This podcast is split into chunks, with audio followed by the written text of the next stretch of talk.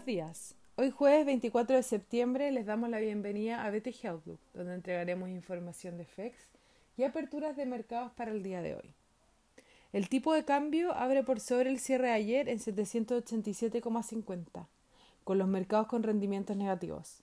Las acciones en Estados Unidos descendieron a mínimos de los últimos dos meses, en medio de advertencias de los oficiales de la Fed, destacando la urgencia de un mayor estímulo fiscal para sostener la recuperación económica de la mayor economía del mundo.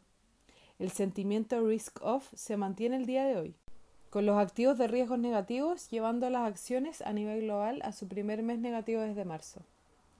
El Eurostock 50 cae menos 0,42% y los futuros en Estados Unidos anticipan una apertura negativa. Por su parte, en Asia los mercados cerraron negativos, con el Nikkei retrocediendo un menos 1,11%, mientras que el Hang Seng descendió un menos 1,82% y el CSI 300 en China un menos 1,92%. Los commodities transan negativos, con el cobre cayendo un menos 1,32% y el petróleo WTI un menos 0,15%. La moneda estadounidense a través del dólar index se aprecia más 0,06%.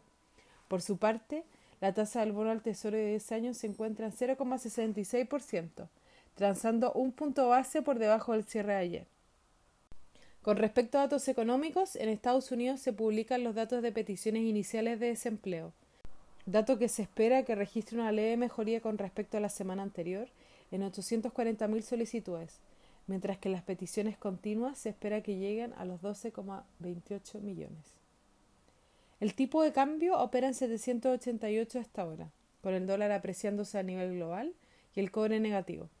En cuanto a los técnicos, las principales resistencias se encuentran en 788 y luego en 795. Por su parte, a la baja los principales soportes están en 780 y luego en 775. Muchas gracias por habernos escuchado el día de hoy. Los esperamos mañana en una próxima edición.